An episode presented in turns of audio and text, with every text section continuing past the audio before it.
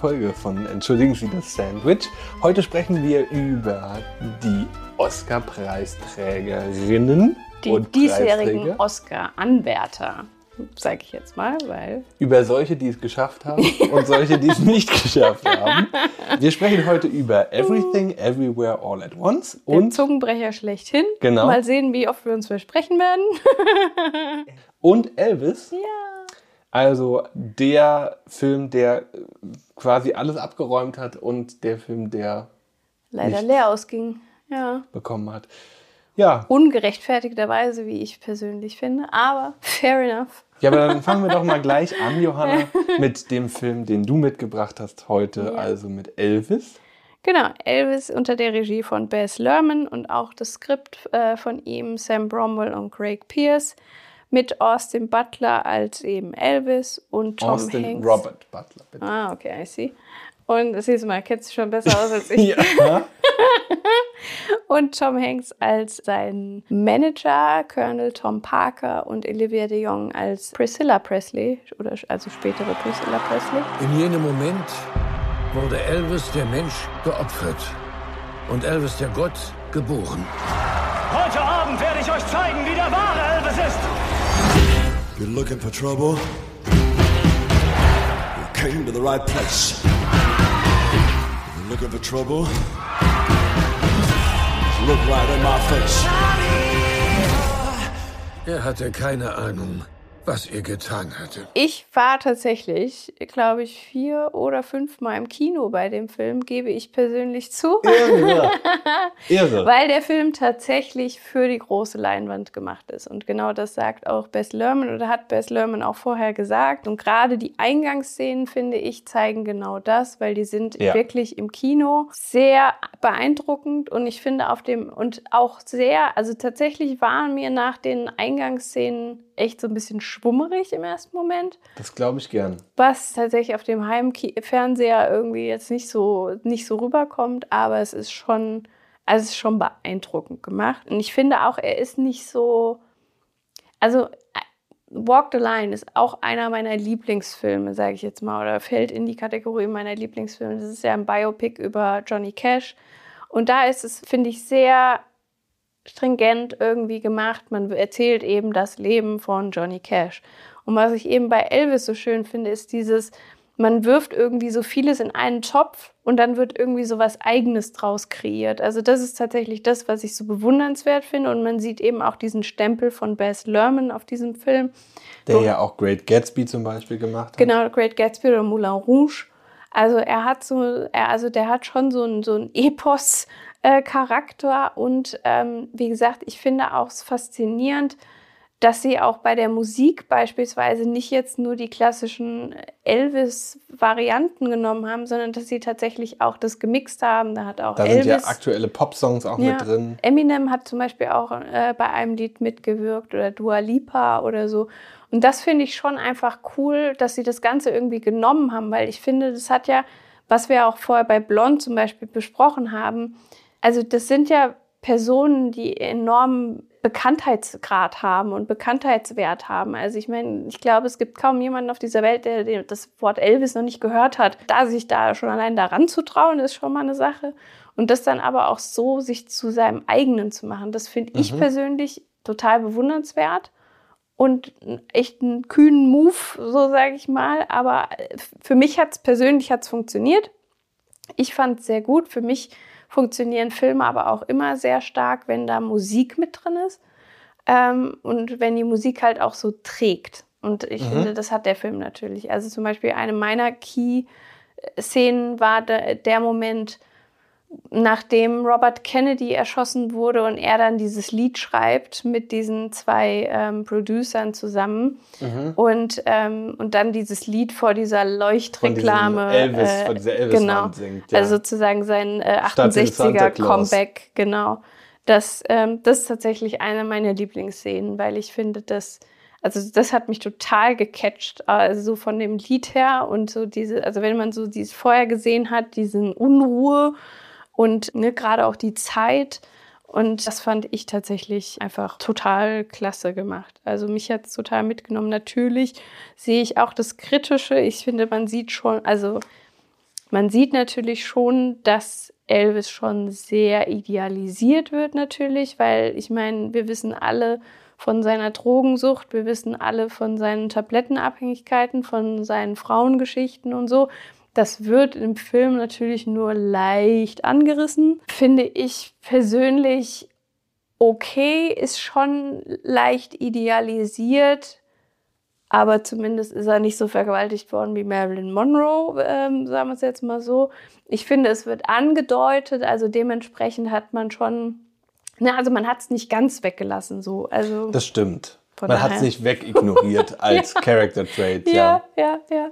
Aber man muss auch dazu sagen, dass er relativ unkritisch auch mit dem umgeht, wie Ja. äh, der Erfolg ja zustande kam Ja. äh, von Elvis. Also Ja. die, es, es wird zwar gesagt, dass quasi der Ursprung seiner äh, Inspiration die Black Music ist, Ja. die er in der frühen Kindheit irgendwie mitbekommen hat. Aber so richtig, also wird ja dann auch klar benannt, äh, aus welchen rassistischen Gründen man da irgendwie gesagt hat, boah geil, ein Weißer macht schwarze Musik, den nehmen wir jetzt mal. Ja, ja. Oder Ja. die fahren alle auf schwarze Musik ab, aber wir nehmen jetzt mal den Weißen als Frontmann. Und dann, was ich mir noch aufgeschrieben hatte, oder was, was mir als hängen geblieben ist, als nicht Lieblingsszene, aber irgendwie so als harte, harte Szene, äh, war relativ am Anfang des Films, als Parker ihn entdeckt auf dieser Tour und er da sein Wiggle da auspackt und dann irgendwie nur sagt, he was a, stra- a taste of forbidden fruit, she could have eaten him alive Ja, wo man bei sich seinem so, ersten Bei Auftritt, seinem ersten ja, Auftritt, mhm. wo man so denkt, der wird einfach, also die Person an sich wird Mhm. so verdinglicht auf diese Moves, die er macht, auf Ja. diesen auf diesen Sextrieb, den er auslöst, damit mit seiner Person. Lass dir die Haare schneiden, du Schmalzlocke! In diesem Augenblick verwandelte sich dieser schmächtige Junge in einen Superhelden.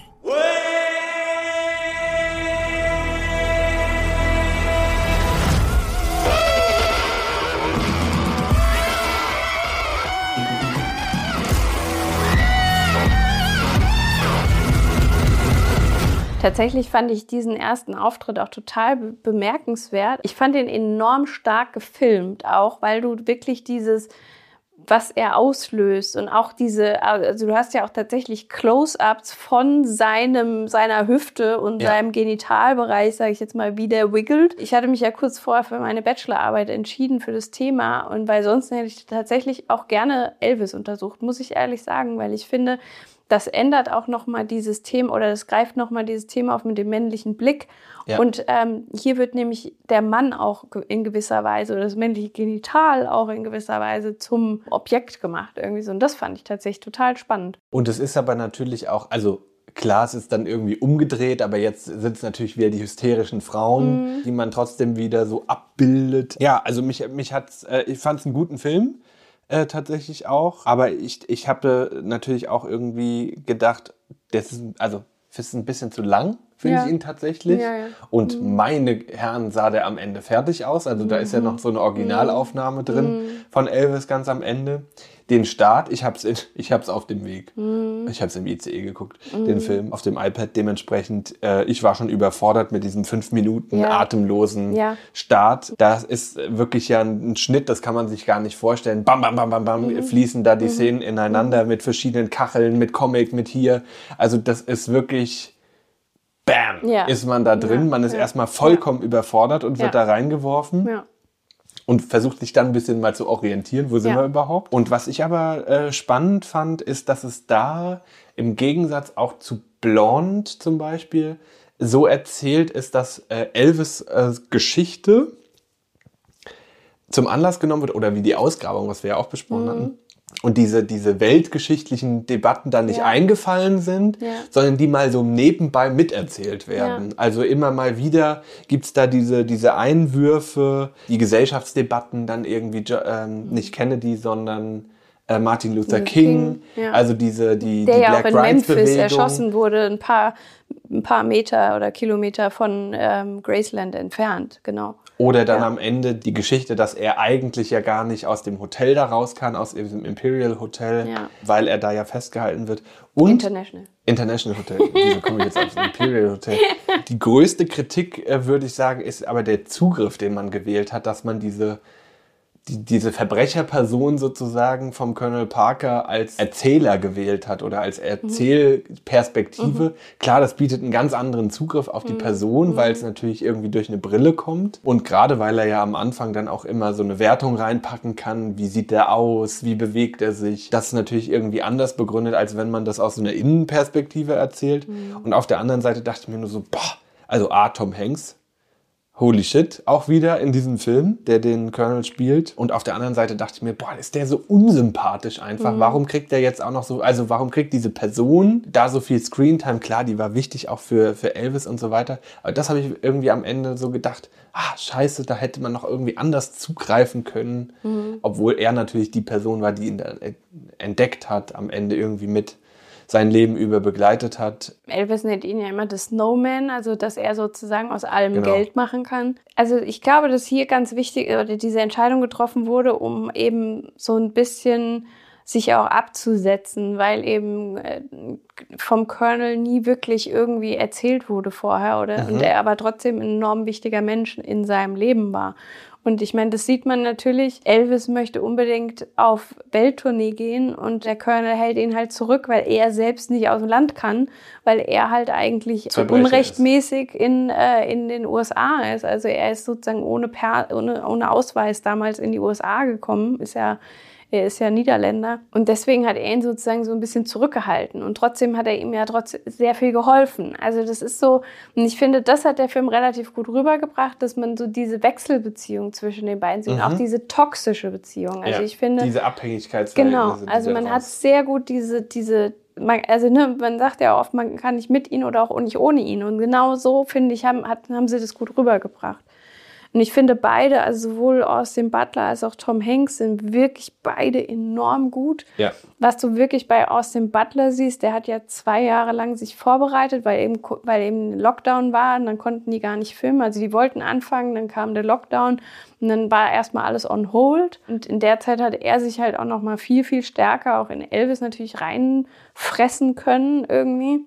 Er singt ja auch komplett selbst. Er singt auch, also genau, also die Lieder, die wir hören, sind gemixt mit Elvis und ihm zusammen. Also das finde ich halt auch spannend. Und du merkst halt auch diese Entwicklung über, das, über den Film hinweg. Also auch, er spricht am Anfang anders als am Ende. Und das ist, finde ich, schon mhm. einfach krass. Und da siehst du auch, finde ich, einfach natürlich auch den den Unterschied im Budget zwischen Blond ja. oder auch I Wanna Dance with Somebody über Whitney Houston und halt eben Elvis. Also da hast du wirklich einen ganz krassen, ich finde es also ich finde es schwierig, dass man irgendwie drei solche Filme in einem ja. Jahr veröffentlicht, weil es echt, also neben Elvis, wo so viel Geld reingegangen ist und, naja, und so viel von der Arbeit Ästhetik auch, her genau. auch äh, irgendwie durch eben die Erfahrung auch mit Great Gatsby, was ja, ja ein filmvisuelles Bilderflut-Spektakel schlechthin ist, ja. äh, wo Elvis ja nahtlos anschließt in ja. dem Sinne. Und auch Moulin Rouge, wo man ja auch die musikalischen Aspekte mit drin hat. Also das ist schon...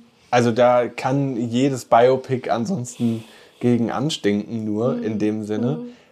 Trotzdem hat es irgendwie für keinen Oscar gereicht. Die Konkurrenz war einfach zu stark, muss man dazu sagen. Ja, also ich finde es unglaublich schade. Genau, also ich habe die Oscar-Nacht tatsächlich geschaut und ich habe auch vorher bei den Award, äh, bei der Award-Season natürlich auch relativ viel geschaut. Eben auch, weil ich, wie gesagt, von Austin Butlers Performance enorm beeindruckt war. Also diese Feinfühligkeit, die finde ich darüber gekommen ist, die war schon enorm und hatte ich jetzt, also hat mich wirklich überrascht. Ich meine, Austin Butler hat vorher bei ähm, äh, Once Upon a Time in Hollywood den Mörder gespielt, so ungefähr. Das war so mit so eine der größten Rollen, die er bisher hatte im Hollywood-Kino.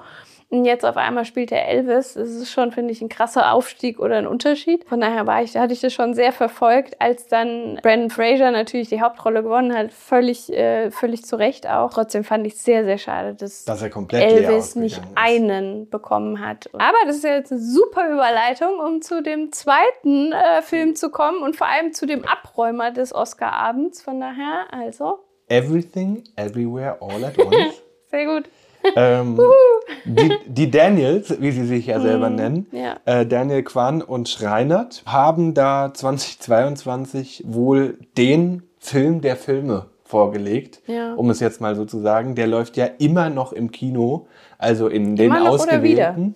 Ich glaube immer noch tatsächlich. Also in Berlin läuft er tatsächlich, glaube ich, immer noch durch seit Anfang 2022, wo er Okay, das weil ich glaube, Mal hier fängt er jetzt erst an, weil ich habe den vorher nicht gesehen. Siehst du? Ja, aber ich habe ja schon auf DVD, also. Sehr gut. ähm, es geht, worum geht es eigentlich? Man, ich finde, man kann das gar nicht so richtig beschreiben, was das ist, dieser Film. Irgendwo hatte ich gelesen, ich glaube bei IMDb, von wegen der erste, der erste Satz, um den Film zu beschreiben, war, eine Frau möchte ihre Texas machen. Oder also so irgendwie so. Ja, stimmt. Also die, der offizielle Synopsistext ist, eine alternde chinesische Einwanderin wird in ein verrücktes Abenteuer hineingezogen, in dem sie allein die Welt retten kann, in dem sie andere Universen erkundet, die mit den Leben verbunden sind, die sie hätte führen können. Ich lese es nochmal vor. Eine alternde chinesische Einwanderin wird in ein verrücktes Abenteuer hineingezogen, in dem sie allein die Welt retten kann, in dem sie andere Universen erkundet, die mit ihrem Leben verbunden sind, die sie hätte führen können. Allein die Beschreibung ist schon so verwirrend. Mrs. Wang, hören Sie zu? Ja, ich bin ganz bei Ihnen. Was für Sie ein Stapel Rechnungen sein mag, ist für mich eine Geschichte. Ich kann sehen, wohin diese Geschichte führt. Es sieht nicht gut aus.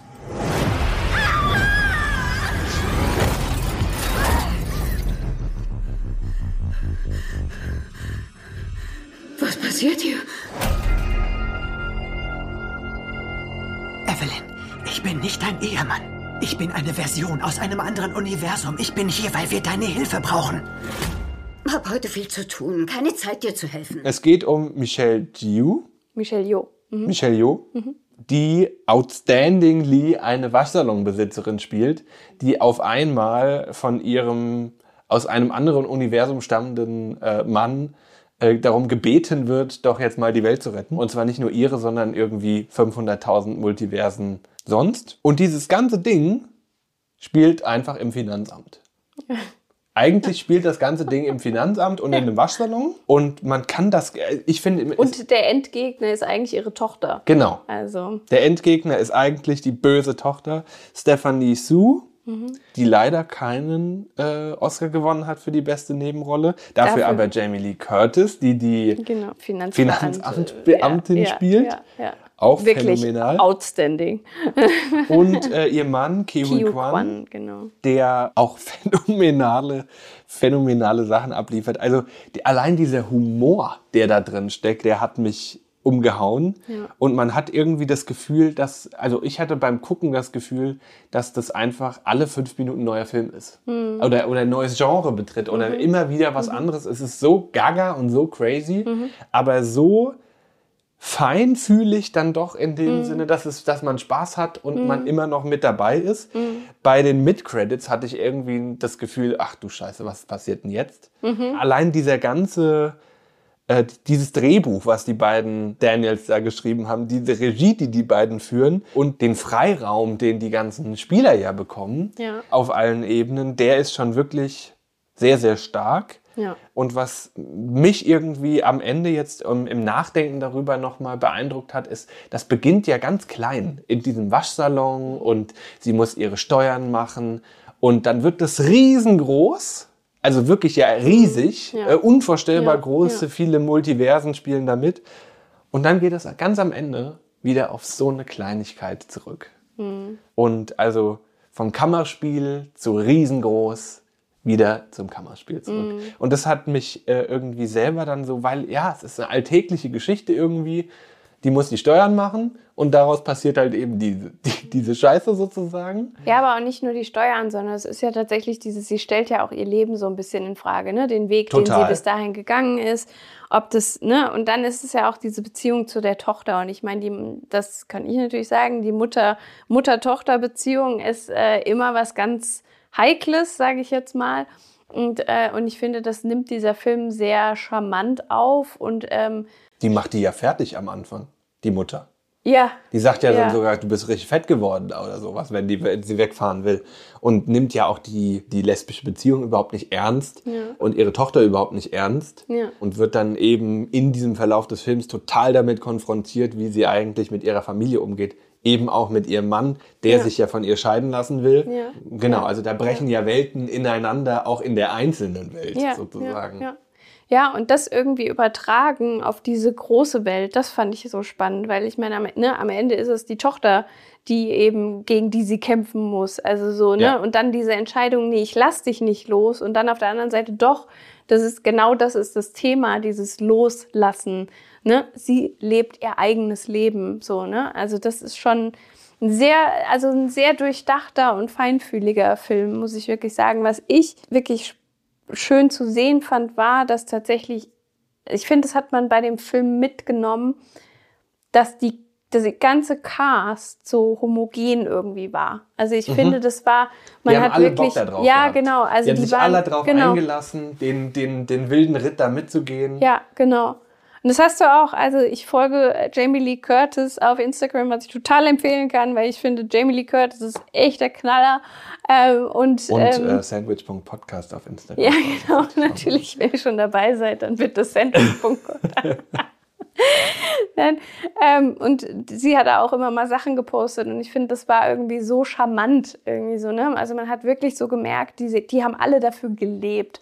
Und was ich natürlich so toll finde, ist diese Geschichte von Kyo Kwan, der halt eben in einem der ersten Indiana Jones Filme mitgespielt hat als kleines Kind, dann wirklich lange Zeit nichts bekommen hat. Kein Film, weil es eben für asiatischstämmige Schauspieler und Schauspielerinnen äh, in Hollywood echt schwer ist. Und jetzt gleich so eine Rolle und dann auch sofort einen Oscar Und dafür zu gewonnen. Mega. Also der hat wirklich das alles verdient. Wirklich, wirklich gut. Also Und, und auch das Produktion, die Produktionsfirma, also A24, die ja damit auch volle Kanone abgeräumt haben. Auch diese, diese Hammergeschichte ja eigentlich im Nachgang, dass äh, Jackie Chan ursprünglich die Hauptrolle spielen sollte und der aber mit dem Blick auf dieses Drehbuch gesagt hat, sag mal, seid ihr noch ganz sauber in dem Sinne und sie dann mit Michelle Giu Michelle Jo, ich, ich kann ihren Namen nicht aussprechen, Michelle Jo, ja, quasi eine neue Heimat gefunden haben, die ja alles mitmacht und die ja grandios ist in diesem Film, also die jetzt auch mit über 60 ihren Oscar bekommt äh, für diese Performance und gefühlt jetzt gefragter ist denn je. Und das ist, finde ich, auch ein ganz großartiges Zeichen, dass dieser Film, der ja eigentlich auch komplett in den USA entstand, trotzdem mit den chinesischen Traditionen oder mit der chinesischen Sprache, der Film ist ja teilweise Ja. auch auf Chinesisch, Ja. auf Mandarin, damit spielt und eben diese, diese Spielfreude rauslassen kann. Für mich, das wollte ich nämlich vorhin eigentlich schon sagen, Johanna und ich haben uns ja heute schon mal ein bisschen länger gesehen, dass für mich das das ultimative Gefühl hatte von Klotz am Bein, wo man so nichts da erwartet hat. Johanna und ich waren in einer phänomenalen Theaterinszenierung, von der wir im Vorfeld gedacht haben, das kann gar nichts werden mit dem Blick auf die Bilder und das Programmheft. Und es war so phänomenal, dieses Theaterstück, wo wir gedacht haben, das ist so ein Riesenspaß, den die da alle haben. Ja. Und äh, das ist einfach Klamauk pur, aber auf einer Ebene, wo man sich denkt, meine Herren, ist das geil. Ja. Und das war auch mein Gefühl, als ich diesen Film die ganze Zeit geguckt habe. Ich glaube, der wird zum definitiven Klassiker der Filmgeschichte werden in den nächsten Jahren. Der macht so vieles richtig, auch wie man Multiversen erzählt, im Gegensatz zu Marvel vielleicht, Ja. um es mal jetzt auch gerade so anzusprechen, die ja da auch mit Aufschläge versuchen, um es mal so zu sagen. Ja. Und das Ganze kulminiert in diesem, in diesem Film so grandios, dass man sich da gar nicht satt sehen kann. Ja. Und auch mit den ganzen Anspielungen, die da drin sind. Also sei es jetzt, die, die, man muss die Schuhe falsch rum anziehen und sich in, in, den, in den Hauswirtschaftsraum versetzen, damit man irgendwie ins Multiversum äh, versetzen kann. Oder man muss sich den Dildo äh, Ja. irgendwie einführen. Ja. Also es ist wirklich, es ist wirklich gaga, von vorne bis hinten, aber auf einem Level, Ja. wo man sich denkt, es ist so bescheuert, dass es schon wieder so geil ist. Absolut. Ja, absolut. Ich habe im Multiversum tausende Evelyns gesehen. Du kannst Zugang zu all ihren Erinnerungen, all ihren Gefühlen haben, selbst zu all ihren Fähigkeiten. In den vielen Universen breitet sich etwas sehr Böses aus. Und du vielleicht unsere einzige Chance, es aufzuhalten. Zwing mich nicht zu kämpfen. Ich bin echt gut. Ich glaub dir nicht.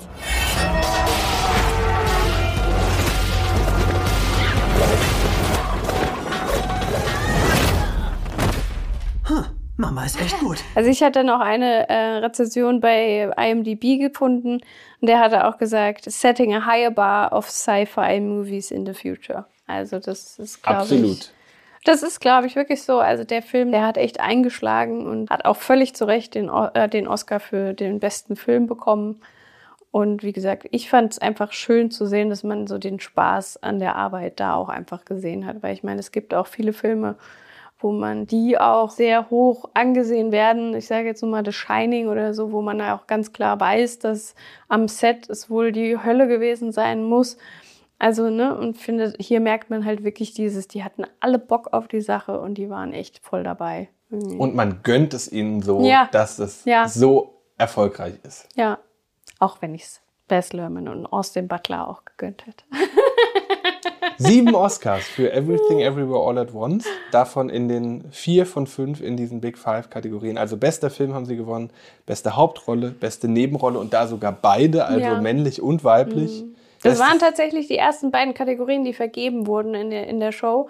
Und da wusste ich schon, dass der Haupt- und Film... Nebenrolle? Äh, nee, Nebenrollen. Nebenrolle, genau. Beide Nebenrollen. Und ähm, da wusste ich, für, also war für mich klar, dass der Film Die auch räumen der ab. Abräumer des Abends wird. Also, weil es war dieses Jahr auch wirklich gute, also gute, also ich meine, ne, wenn du anguckst hier ähm, Banshees of Inisherin, du hattest Tar, du hattest, also du hattest wirklich viele gute Filme, die sehr hoch prämiert wurden. Und, Und auch ja der deutsche Beitrag, Im Westen nichts Neues, hat ja auch relativ viel bekommen. ja, genau. Also Fange ich jetzt nicht an, drüber zu reden, Nee, weil das nicht. würde nicht gut kommen. Nee, ich, ich, ich habe ihn nicht gesehen, ich möchte ihn auch nicht sehen, ehrlicherweise. Ja, genau. Nee, also von daher, das war mir von Anfang an klar, als die zwei Nebenrollen äh, beide an den Film gegangen sind, war mir schon relativ klar, dass das definitiv eine klare Geschichte wird. Und, Das wird hier ähm, heute mit denen ausgemacht eigentlich. Ja, genau. Und so war es am Ende des Tages auch. Und zu Recht. Also der Film hat wirklich was. Er ist völlig verrückt, völlig abgedreht, aber er hat einfach, er hat einfach Charme. Es, wird, es ist einfach ein wilder Spaß, an diesem, den man da hat an einem Abend, wenn man sich das anguckt. Oder einem Vormittag, wann auch immer. er läuft bei Wow oder bei Sky, gerade im Programm, genauso Elvis. Und ansonsten gibt es ihn natürlich auf dem klassischen Verbreitungsweg, der DVD oder der Blu-ray, ähm, die, die Johanna noch bevorzugt. Ja, und bestimmt demnächst auch auf diversen anderen Streaming-Diensten. Oder natürlich im Kino. Ja. Ich glaube, Everything Everywhere All at Once läuft ja natürlich. Also in. Frankfurt läuft er jetzt gerade wieder im Kino. Von daher. In Berlin ich weiß läuft nicht, er ob er, ob er äh, das erste Mal läuft oder. Äh, Oder ob er dauerhaft oder ob läuft. er schon früher lief. Ob er, ob er schon ins Repertoire aufgenommen wurde. Ja. Das war's für uns heute, würde ich sagen. Wir haben jetzt schon ein wenig überzogen.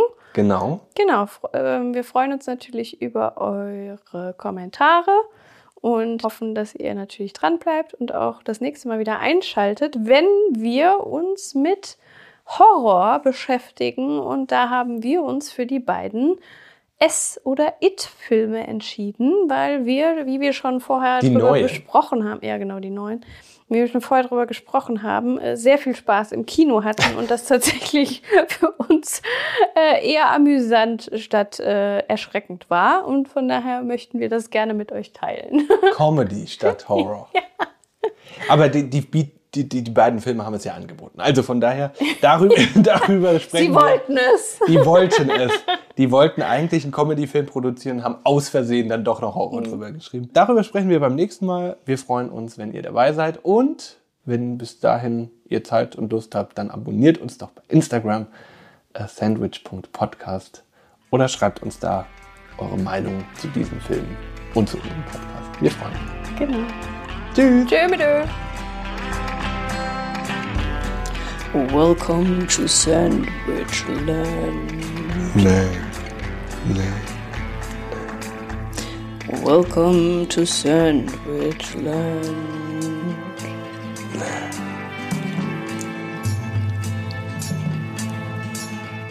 Sag du nochmal. Welcome to Sandwichland.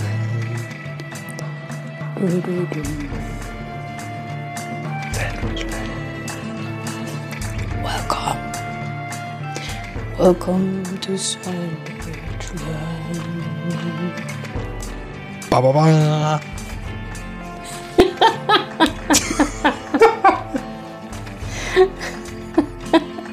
Allein das geht jetzt in die Geschichte ein. Das sind unsere Outtakes.